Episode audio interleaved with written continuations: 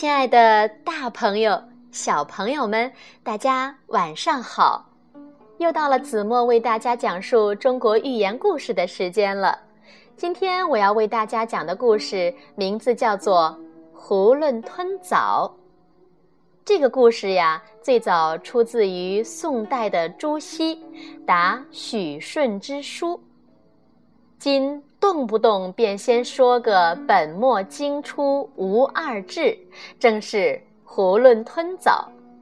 意思就是不多咀嚼，把枣子整个吞下去，比喻在学习上不求甚解，朦胧的接受新知识。囫囵呐，就是整个的意思。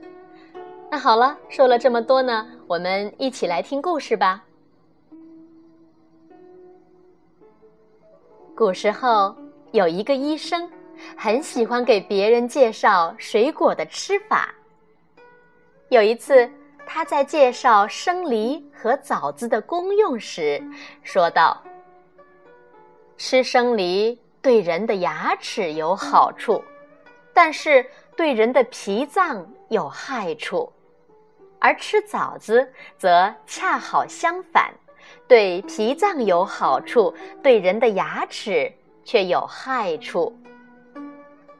旁边有一个呆子，听了之后，马上自作聪明地说：“我倒是有一个好办法，既可以收到生梨和枣子的功效，又可以避免它们的害处。”那位医生很感兴趣，便问道。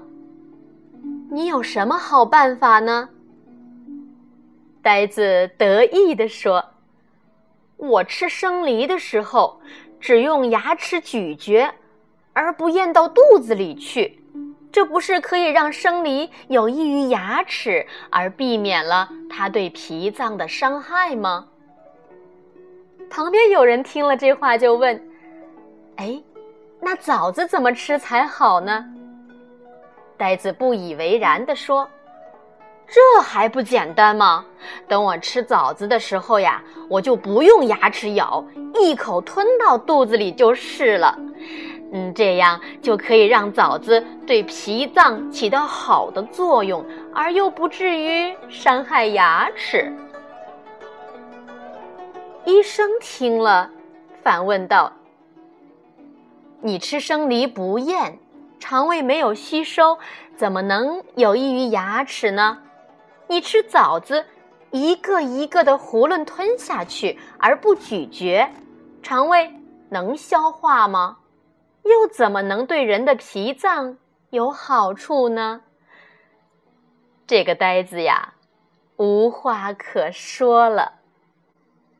后来呀，人们就根据这个故事引申出了。囫囵吞枣作为成语，通常用来比喻读书和学习不求消化理解，就好像把枣子整个的吞下去一样，并没有真正成为自己的学问。好了，大朋友、小朋友们，你们在学习的过程中有没有囫囵吞枣呢？好了，今天的中国寓言故事，子墨就为大家讲到这里了。我们下期节目再见吧，晚安喽。